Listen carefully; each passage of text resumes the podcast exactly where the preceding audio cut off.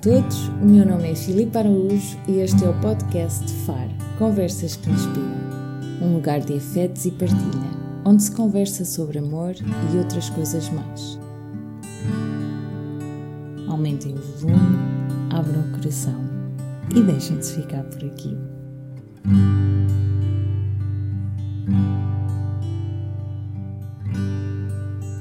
Gostaria de começar este episódio de forma diferente. Desta vez, não me vou alongar na apresentação da minha convidada.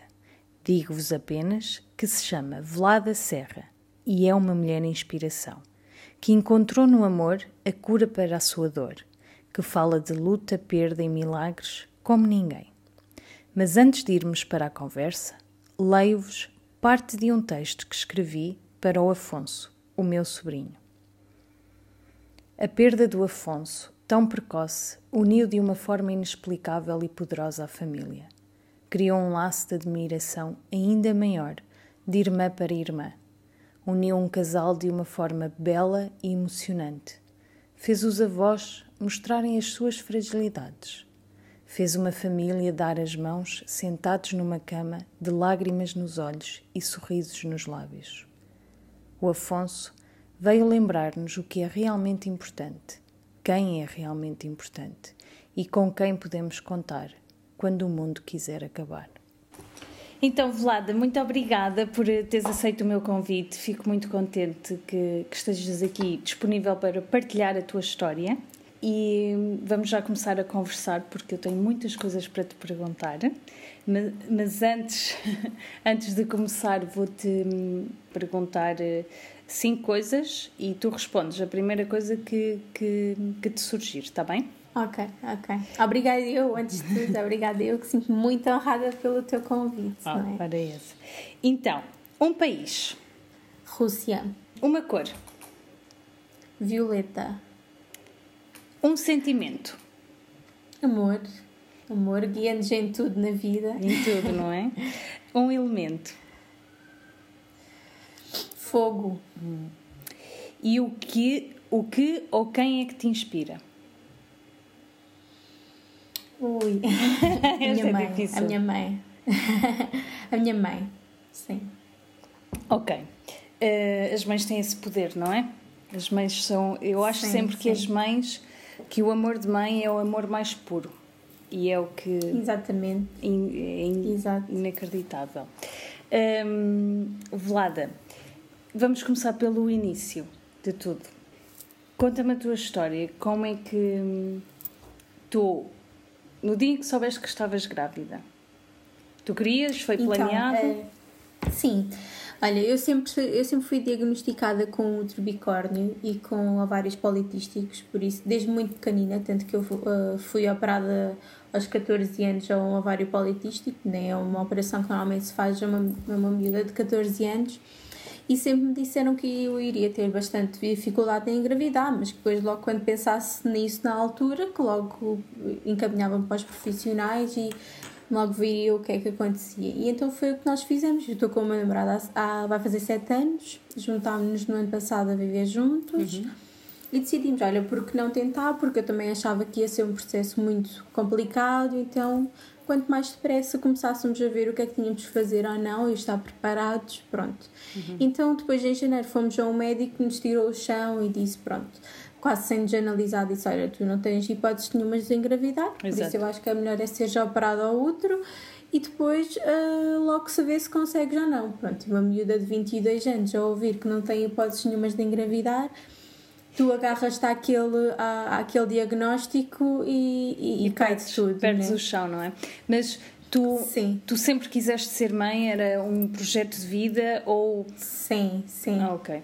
Okay. Sim, para mim é mesmo, eh, digamos que é o meu sonho, o meu goal de vida é ter três filhos e, uh, e pronto, e sempre foi para mim, eu sempre fui muito maternidade, muito, foi, sempre foi uma, uma rapariga muito maternal. Pronto. Uh, mas pronto. Então o impacto depois, dessa notícia foi avassalador, não é? Sim, sim. É que, pronto, eu sei que há mulheres que não é a primeira coisa que pensam é numa maternidade ou hum, nem pensam sequer em ser mães, digamos assim, se calhar num plano muito futuro. Agora, eu desde muito novinha e o meu namorado também, quando começámos a namorar, nós dizíamos, ah, nós após 19 vamos ser pais, não tínhamos noção sequer, não é? é então, para nós sempre foi um plano do nosso futuro, foi ser pais. E, e eu sempre que via crianças dizia, eu quero ser mãe, eu quero ser mãe, eu quero ser mãe, eu quero ser mãe. Por isso para mim receber aquele diagnóstico foi mesmo ali e depois é, tu recebes o diagnóstico e agarras-te a esse diagnóstico pensas, Exato. ok, não há mais hipótese nenhuma porque ele é que é o profissional eu não sou profissional nenhuma nesta área por isso, olha não vamos conseguir, vamos mas é já a prosseguir para a operação uhum. mas depois pronto, depois engravi uh, nesse mesmo mês foi quando engravidámos supostamente mas fizeste, namorados fizeste, desculpa interromper, fizeste a operação? Não, não, eu não pois, fiz nada. Pois. Ou seja, eu tive o diagnóstico no início de janeiro uhum. e devo ter engravi e engravidei nesse ciclo, ou seja, uh, okay. mais ou menos 20 dias depois foi quando eu engravidei uh, e foi a primeira tentativa, digamos assim, Exato. porque nós ao mesmo tempo não estávamos a tentar, mas como sabíamos que não iríamos engravidar naturalmente, digamos assim, também não, não tínhamos qualquer precaução uh, com Não faziam para evitar, e, exato. Sim, exatamente. Uhum. E depois foi a 14 de fevereiro, no dia de São Valentim, algo me dizia que eu estaria grávida, mas ao mesmo tempo tu agarras-te ao diagnóstico que tinhas, ou seja, a tua parte emocional e a tua parte racional está ali, um com os pés na terra e outro com o teu sentimento de eu quero ser mãe, mas eu já me sinto mãe. Então eu há vários dias que já me sentia assim muito estranha, com sintomas que eu sabia que não faziam parte do meu ciclo, não faziam parte uh, nem da menstruação, nem nada. Então decidi, olha, porque não? Vou, vou fazer um teste e vou ver se tiver, olha, fico feliz, se não tiver, já sabia que isso iria acontecer, não é? E quando vi aqueles dois risquinhos, para mim foi muito assustador, porque eu estava sozinha eu não queria fazer com o Nuno porque, ah, por, por um lado, não queria dar essa desilusão, porque ao mesmo tempo eu tinha aquela parte racional de não vais engravidar, Exato. não é? Não posso, não, então, disseram-me que não posso. Sim, exatamente, portanto... exatamente, exatamente. Eu até me achei, olha, se calhar sou um bocadinho maluquinha estar a fazer este teste, me disseram há um mês atrás que eu sequer nem, nem consigo engravidar, não é? Então depois vi aqueles dois risquinhos e o que é que eu fiz? Eu fiquei, ao mesmo tempo, chorava e ria, não sabia o que é que fazer e fui direto à farmácia comprar mais dois testes. e eu viro para o confirmar. assim, assim, viro para a da farmácia e digo, olha, eu já fiz um teste e deu positivo, mas eu, eu tenho quase certeza que isto não deve estar correto, porque tinham dito que eu não conseguia engravidar. Por isso, pode não dar mais dois testes. E ele, não, mas ó menina, quando dá negativo é que pode ser um falso negativo. Agora, positivo nunca dá um falso negativo, positivo. E eu, não, não, mas eu quero ter mesmo a certeza, dê-me mais dois testes. Ele, pronto, se você insiste, pronto, então comprei mais dois testes, até comprei um daqueles da Clear Blue, que era mais. Uh, digno, que, sim. que era mais avançado e etc, sim. Pronto, e depois fiz e os três testes deram positivo e aquilo foi ali um misto, tanto que quando contei ao meu namorado, eu depois fui comprar uma caixinha e comprei assim umas letrinhas a dizer bebê e os testes e ele ficou a olhar para mim do tipo, que é isto, estás a gozar comigo? Pois. E eu, não, não, eu estou mesmo grávida. E ele ficou muito sem reação porque ele próprio também pensava que não iríamos conseguir claro. assim, não é? Então para nós essa gravidez foi tipo uma gravidez mesmo, uma gravidez milagres, não é? Ehm, porque fomos contra todo, tudo o que nos tinham dito, ia contra aquele diagnóstico e afinal a primeira vez engravidámos logo quando disseram que tínhamos zero hipóteses de engravidar, não é? Uhum. Então para nós foi ali mesmo um, um balde de surpresa, digamos assim. Sim, um sonho, um sonho tornado eh, realidade. E depois, o que é que acontece? Sim.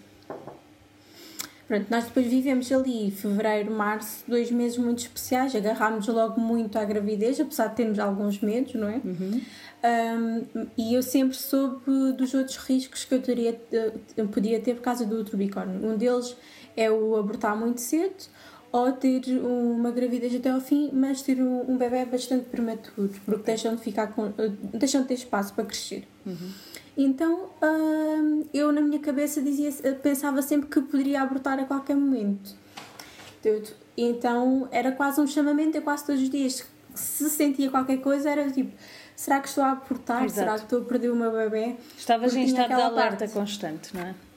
Exatamente, exatamente. Então, é sempre aquela coisa emocional versus racional, Uhum. emocional versus racional. E o emocional versus o diagnóstico que nos deram. Então é muito complicado gerir ali uma felicidade plena. Uhum. Mas mesmo assim, pronto, fomos depois contando, contámos aos nossos. À minha mãe foi a primeira pessoa a saber, depois contámos aos, aos pais do Nuno, contámos até a uns amigos e até pedimos para eles serem os padrinhos do bebê. Ou seja, estávamos ali numa fase em que já estávamos a aceitar completamente a nossa gravidez, não é?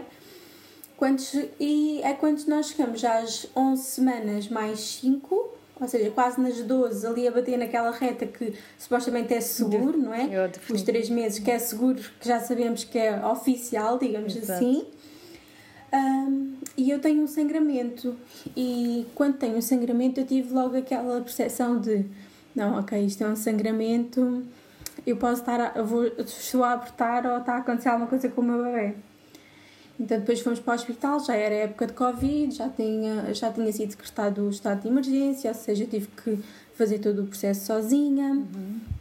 O Nuno teve que ficar sempre ah, fora do hospital. Então quando eu subo lá para cima, eu ah, tinha uma enfermeira e um médico para me, para me analisarem e eles automaticamente meteram um ecrã para eles próprios, ou seja, não mostraram o que é que estava a acontecer. Exato. Conseguiste perceber Eu, pela naquele momento- dinâmica que alguma coisa já não estava bem. Algo estava errado, Uhum. exato. Mas nós já tínhamos ouvido o coração do bebê e tudo isso, ou seja, já havia ali uma ligação emocional ainda mais forte, não é? Do que simplesmente essa, porque há muitas mulheres que só fazem ecografia das 11, 12 semanas. Nós já tínhamos feito uma ecografia às 7, que já tínhamos ouvido o coração do bebê também. Então já havia ali uma ligação emocional ainda mais forte também. Então depois quando ele vira o ecrã eu percebi logo, não, isto não está bem, algo não está bem, e é quando ele diz, olha, eu tenho que ir chamar o meu colega para confirmar-me aqui algo.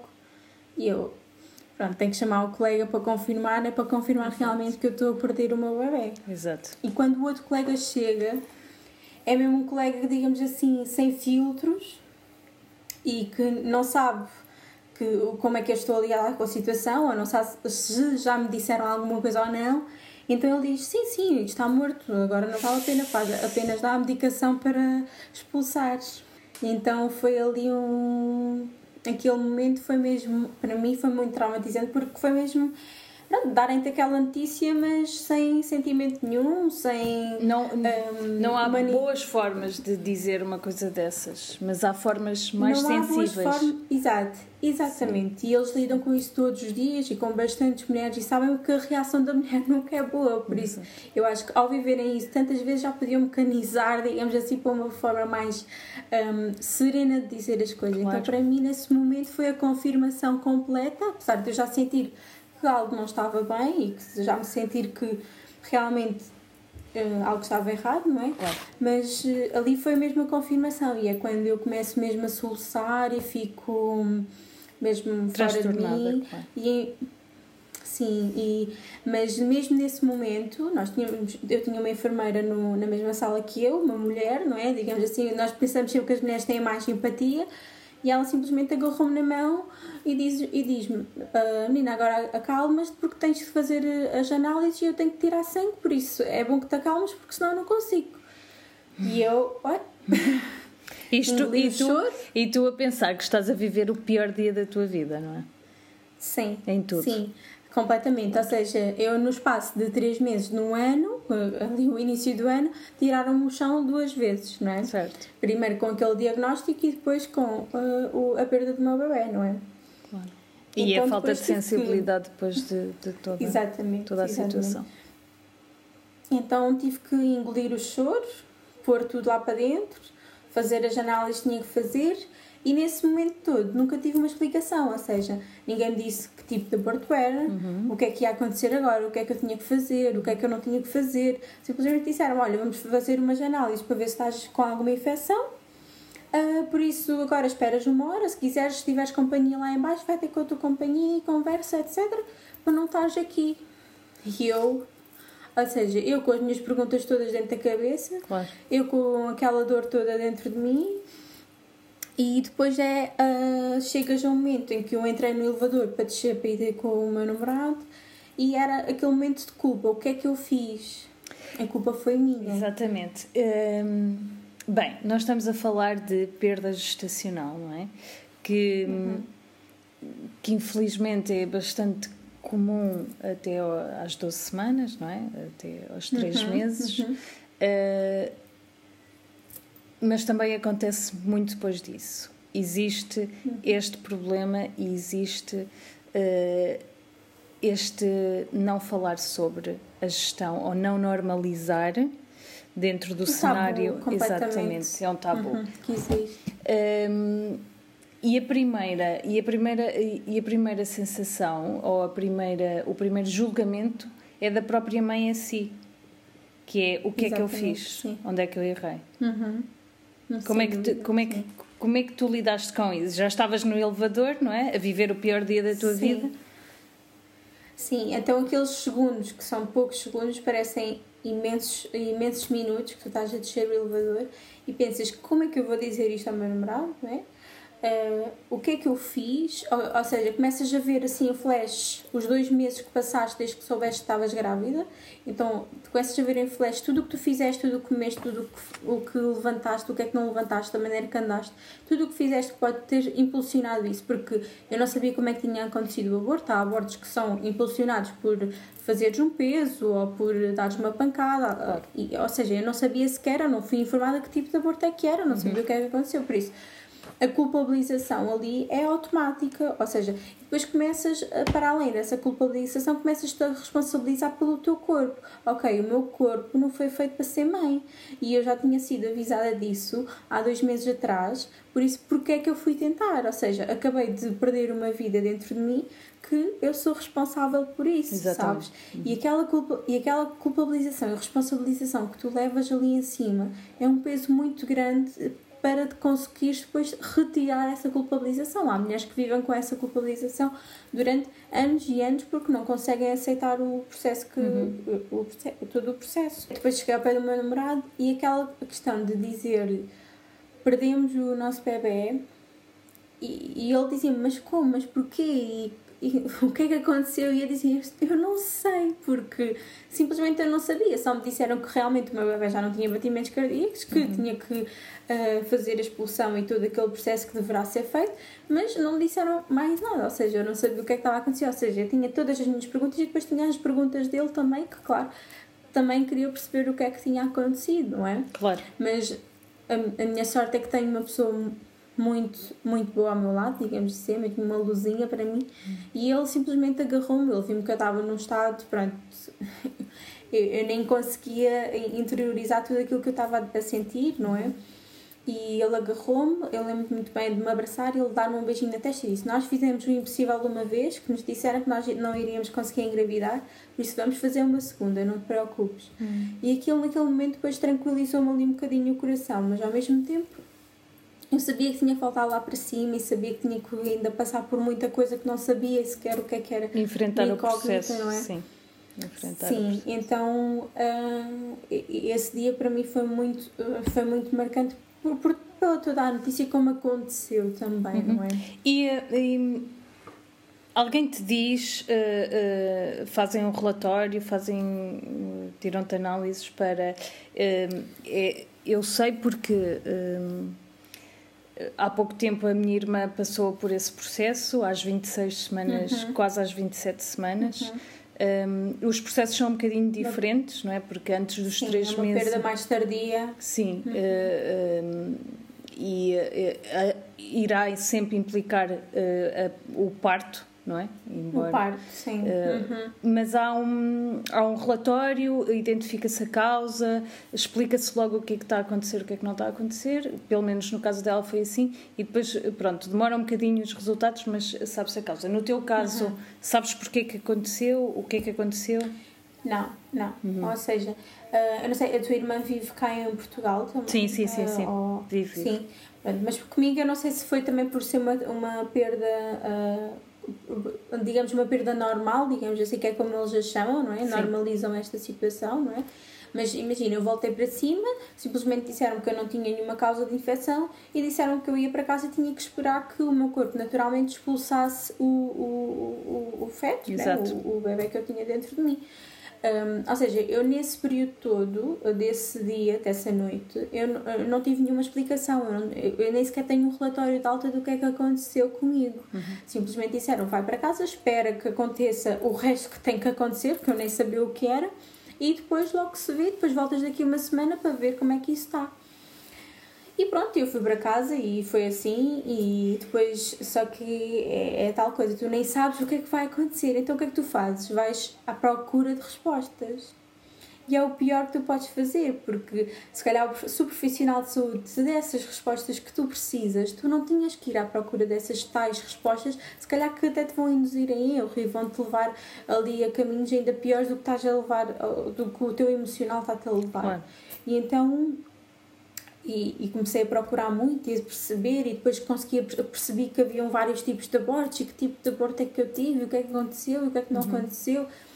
Então essa noite foi muito, muito difícil e de lidar foi muito complicado. Eu supostamente depois tinha que fazer a tal semana um, para ver se o corpo passava naturalmente, mas no dia a seguir eu passei mesmo muito mal, a minha atenção, eu comecei quase a desmaiar e pronto, sentia-me mesmo muito mal, então tive que voltar mesmo para o hospital por causa das perdas de sangue também uhum. e assim. E foi quando tive mais uma, entrei mais em confronto outra vez com um, a falta de sensibilização dos profissionais de saúde ligados à obstetrícia. Desta vez eu apanhei uma senhora, uma obstetra, e eu pensei, bom, é uma senhora, ela vai me ajudar. A esperança do apoio feminino. O que, é que aconteceu. sim, vai-me explicar o que aconteceu, olha, se calhar ainda vai dizer que isto foi tudo um engano, e pronto, há aquela, aquela, mínima, aquela mínima esperança que a gente ainda tem. Mas ainda foi pior. Porque eu cheguei lá muito alterada, ainda estava muito alterada e cada vez que me voltavam a dizer isso, voltavam a falar do aborto, eu começava a chorar, como é natural. Então ela disse-me: Olha, deita-te na macabra, espera-nos para eu ver o que é que está a passar. E disse: Sim, realmente está morto, agora tens, já te explicaram o que é que tens de fazer, não é? E eu: Não, não me explicaram nada. E ela: Então tiveste um aborto retido, que um aborto retido é o, o embrião, um, é mesmo dentro do saco gestacional, pronto, deixa de crescer perto de certas semanas, ou seja, o meu embrião deixou de, de crescer às 8 semanas, nós tínhamos ouvido o coração às 7, ele deixou de, de, de crescer às 8. Uhum. Só que depois uh, o saco amniótico, a placenta, tudo isso continua a desenvolver como se estivesse tudo bem, porque admite que está ali ainda qualquer coisa, digamos assim. Uhum. Então ela disse que, pronto, então olha, se não te explicar, eu vou te explicar. Tens as três opções, que é esperares em casa, fazeres a medicação ou fazeres a raspagem. E depois ela disse: Olha, podes fazer medicação em casa, mas sinceramente eu olho para ti e vejo que tu és uma pessoa muito fraca, não vais aguentar fazer em casa, por isso vou-te internar. Olá, simpatia! Bem-vinda! Sim. E tu interiorizas aquele, tu és fraca, e tu dizes: Pronto, eu sou fraca, internem-me já, porque eu sou fraca e não vou aguentar isto em casa, sabes? Sim. E então depois. Num estado uh, tão fragilizado como tu estavas Uh, é, é, o poder das palavras. E tu sabes, Vlada, tu sabes sim, o sim. poder das palavras. E, um... Sim. Há tantas coisas que tu podes dizer e de uma maneira tão diferente. Eu percebo que aquilo já é o dia a dia deles, né? Eu acredito que quase todos os dias, ou praticamente todos os dias, eles lidem com uma perda estacional porque realmente é muito, muito usual mas eu acho que ao lidarem tanto, também já havia, devia haver ferramentas de lidarem de outra forma com este tipo de, humanas, de, de perdas. É? Formas humanas. Exatamente, serem mais humanos, exatamente. Uhum. E, e, falta muito isso. Então depois eu fiquei internada e para mim foi o pior processo que podia haver, era mesmo o internamento.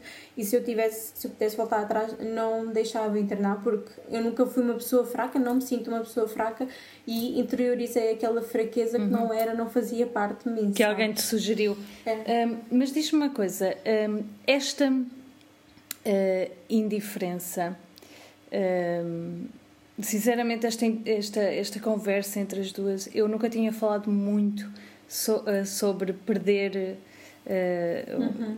esta, esta perda gestacional com alguém que, fora a minha irmã, com alguém que também já tivesse uhum. acontecido. Sim, sim. E, e está a ser. Uh, confortável e, e, e, prazeroso para mim, porque tu vais entender tudo e vais-me dar respostas.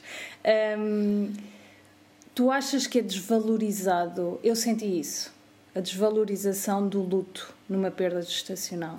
Sim, Sim, sim, sem dúvida. Porque assim, primeiro de todas é a tal coisa do o automático é, pelo menos foi agora. Olha, pelo menos perdeste agora e, e mesmo, e mesmo no caso da tua irmã e mesmo no, no e na perda neonatal, mesmo quando os bebés nascem, a, a, morrem à nascença, uhum.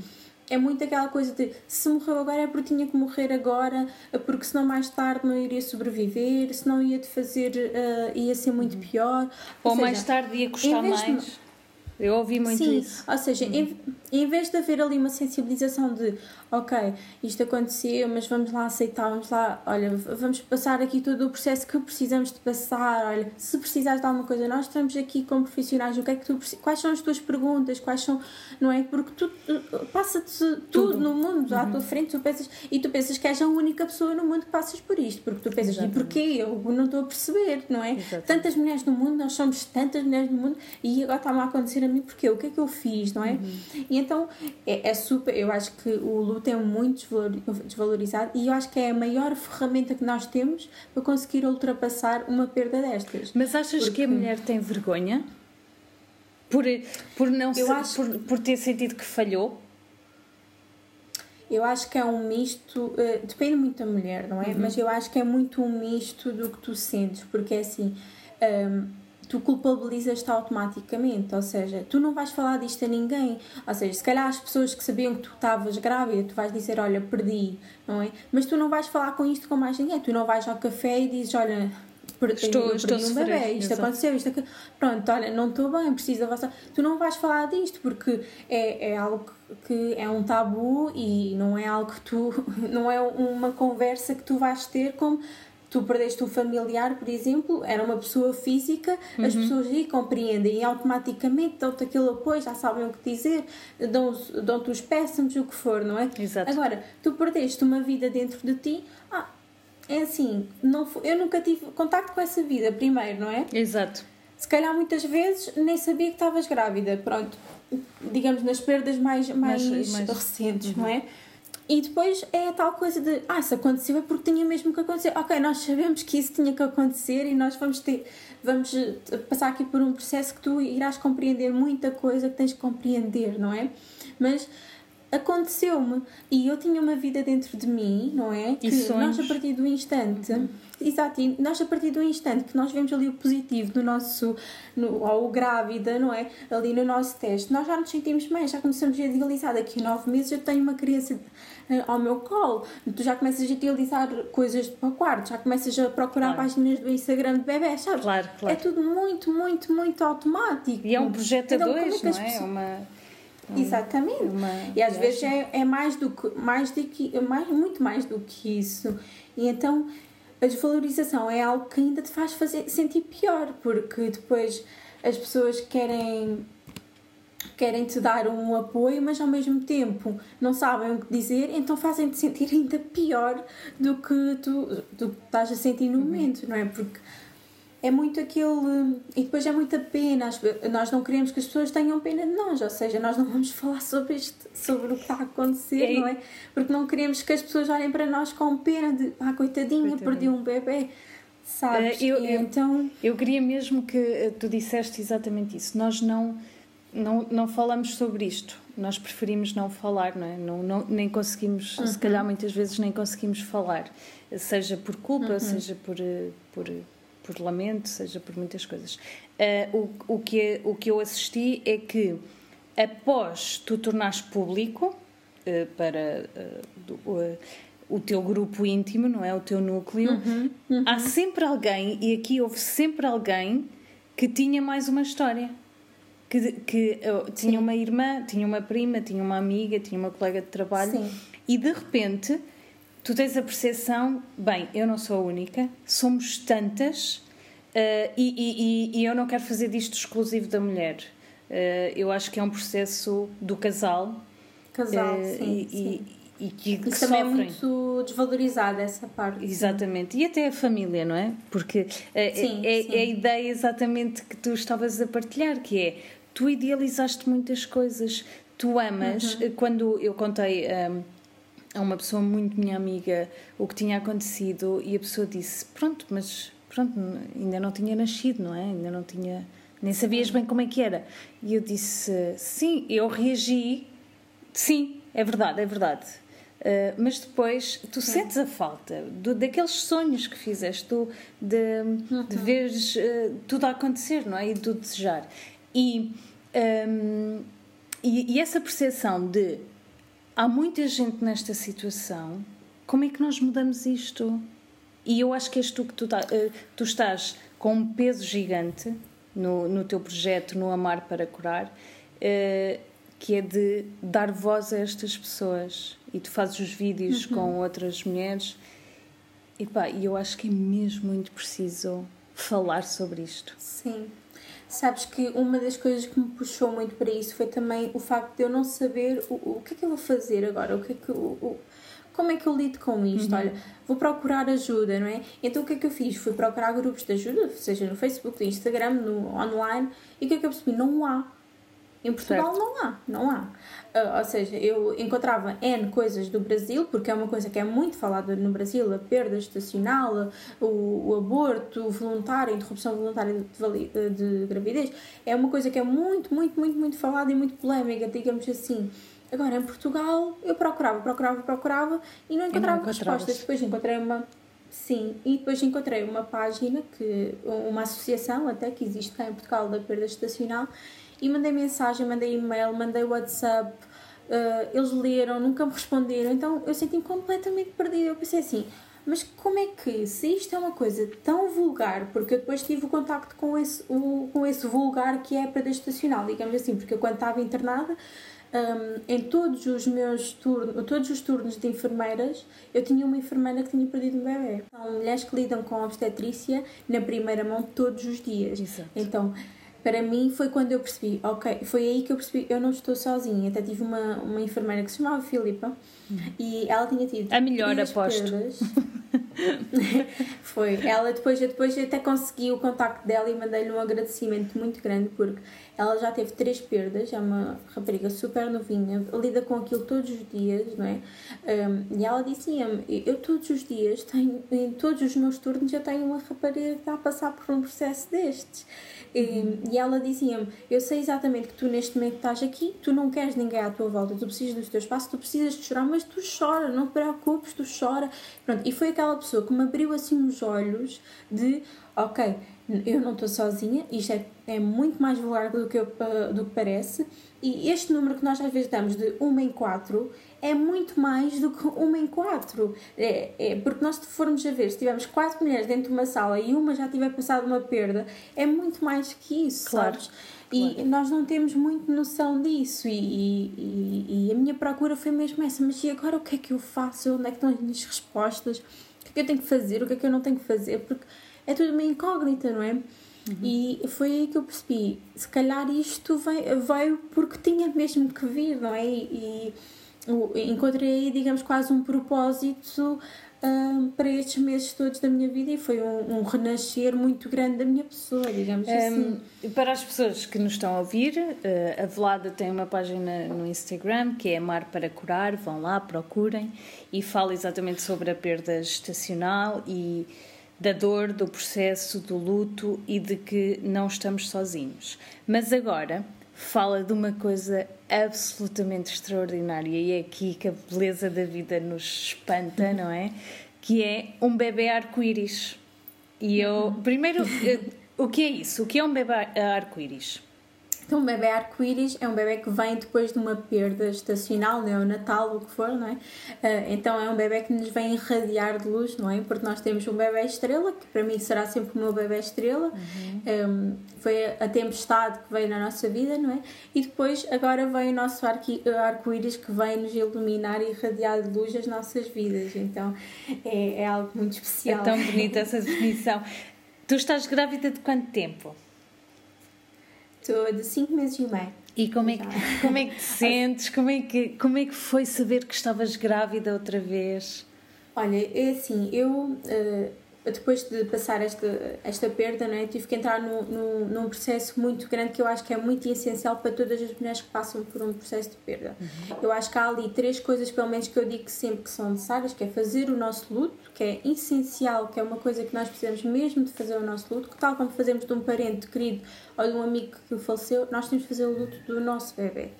Depois é aceitar a nossa perda, a aceitação na nossa vida é algo que nos ajuda muito a ultrapassar tudo o que nos acontece, né? Nós, nós temos que aceitar que a nossa vida não é um mar de rosas, não nos acontece só coisas boas e coisas. Por isso, as coisas mais acontecem, mas temos que aceitar e perceber o porquê que, que aconteceram, não é? Uhum.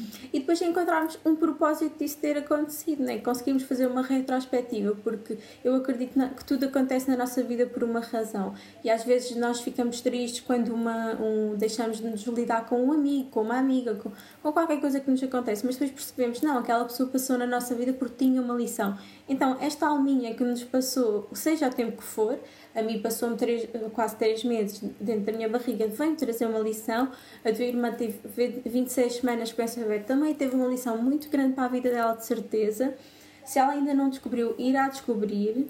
Como todas então, as é outras mulheres, e, Sim, eu acho que é preciso passar por esse processo uhum. primeiro. Uhum. Há pessoas que demoram anos e anos, há pessoas que não o fazem sequer, não, uhum. não conseguem se desapegar dessa dor porque não conseguem fazer essa, essa cura interior, não é? Que é tão importante, e também porque não têm as pessoas ou bases suficientes à sua volta que consigam ajudá-la a ultrapassar. Eu acho que é muito importante nós termos pessoas também à nossa volta, porque primeiro nós, não é? Primeiro nós conseguimos descobrir com o nosso amor próprio e tudo isso a nossa força, mas também temos força ao nosso lado para conseguirmos ultrapassar e sentirmos compreendidas, que é uma coisa que às vezes é muito difícil sentirmos compreendidas. Eu tenho relatos de mulheres que até do, pronto, às vezes até do próprio marido, infelizmente, que não se sentem compreendidas, então nunca mais falam dessa dor, porque é um, um assunto tabu em casa, com os amigos, com os familiares, o que for, então nunca mais é feita essa cura, não é? Portanto, curamos-nos juntos, sensíveis Exatamente. à dor do outro. Uhum. Exatamente. Um, então foi, eu decidi para mim própria que queria fazer o luto deste bebê, que queria ultrapassar este, este luto, porque eu tive um luto do meu pai durante nove anos, eu não aceitava a perda dele, era ali um chamamento constante, não é? E então eu disse: não, eu não posso fazer isto mesmo. Uh, então, como já tinha, já tinha as ferramentas, digamos assim, para uh, lidar com esse tipo de dor da perda, não é? Apesar de ser uma perda diferente. Então depois eu acho que a partir do momento que fazes isso, o teu, se tiver, o teu corpo sente-se pronto, mas mais que isso, uh, o teu espírito, o teu coração está pronto para uma nova vida, para gerar uma nova vida. Tanto que eu nem estava à espera de engravidar logo no meu, na minha primeira tentativa, digamos assim, antes de. Antes, uh, uh, depois do aborto. Né? Porque tu pensas, não, eu agora vou demorar eternidades, ou seja, ainda por cima eu tinha aquele fantasma do passado de tu não vais conseguir engravidar. Mas não é? o Nuno avisou-te. Tu tens que ser operada. O Nuno avisou-te quando te abraçou. Sim, é verdade. Primeiro milagre, vamos ao é segundo. É verdade, é verdade. Exatamente.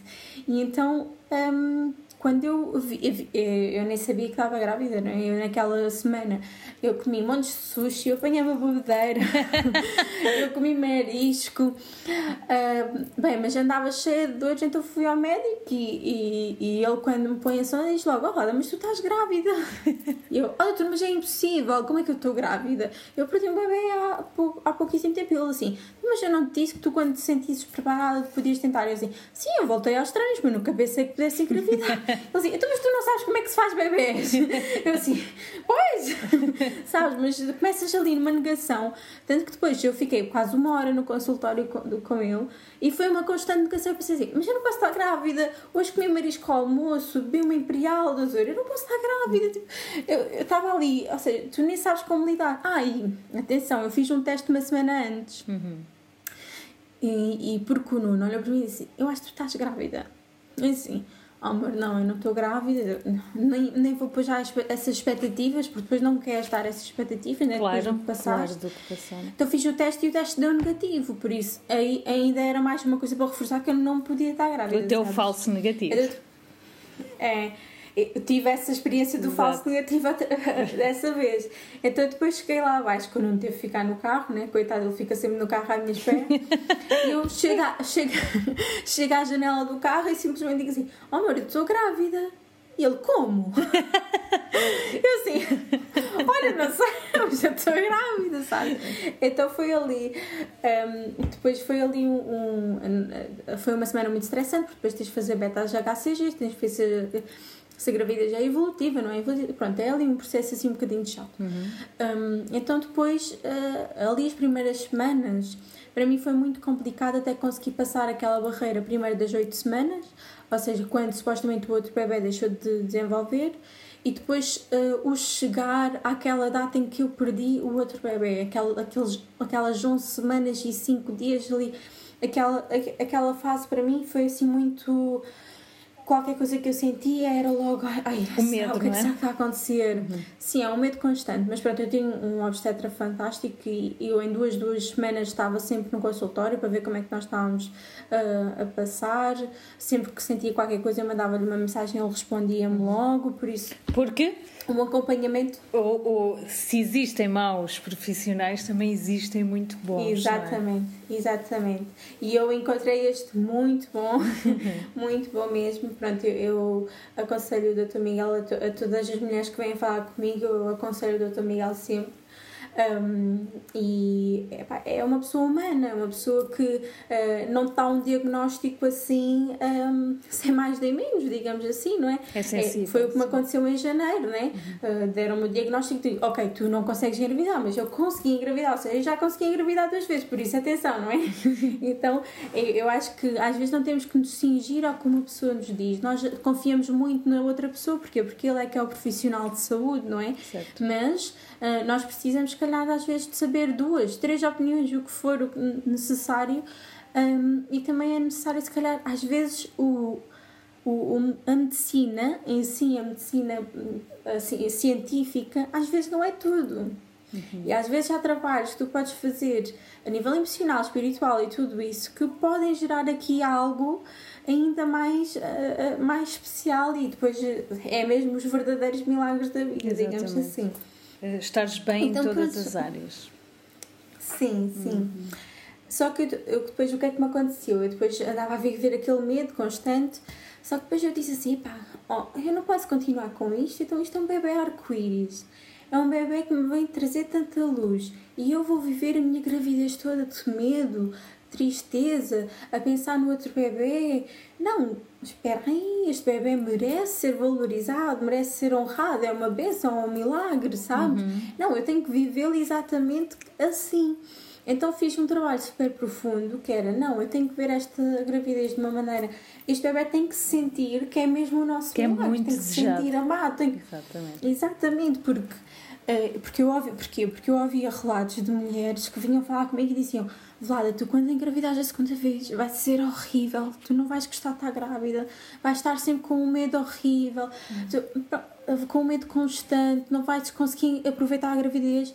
E eu disse, eu não quero isso para a minha gravidez, ok? Claro. Então, o que é que eu vou Eu vou fazer um trabalho pessoal e de uma forma a valorizar o bebê que eu estou a criar dentro de mim, porque eles sentem tudo o que nós sentimos, por isso eu preciso valorizar esta gravidez, eu preciso de valorizar este milagre. Então, fiz aqui um trabalho pessoal muito grande, que agora até partilho bastante na página, porque é, é o dar a esperança a outras mulheres, não é? De que os arco-íris também vêm na nossa vida. E por acaso foi muito engraçado, porque na, na altura que eu engravidei, muitas mulheres vinham ter comigo a dizer: Vlada, eu recebi o meu positivo, Vlada, eu recebi o meu positivo, Vlada, tenho.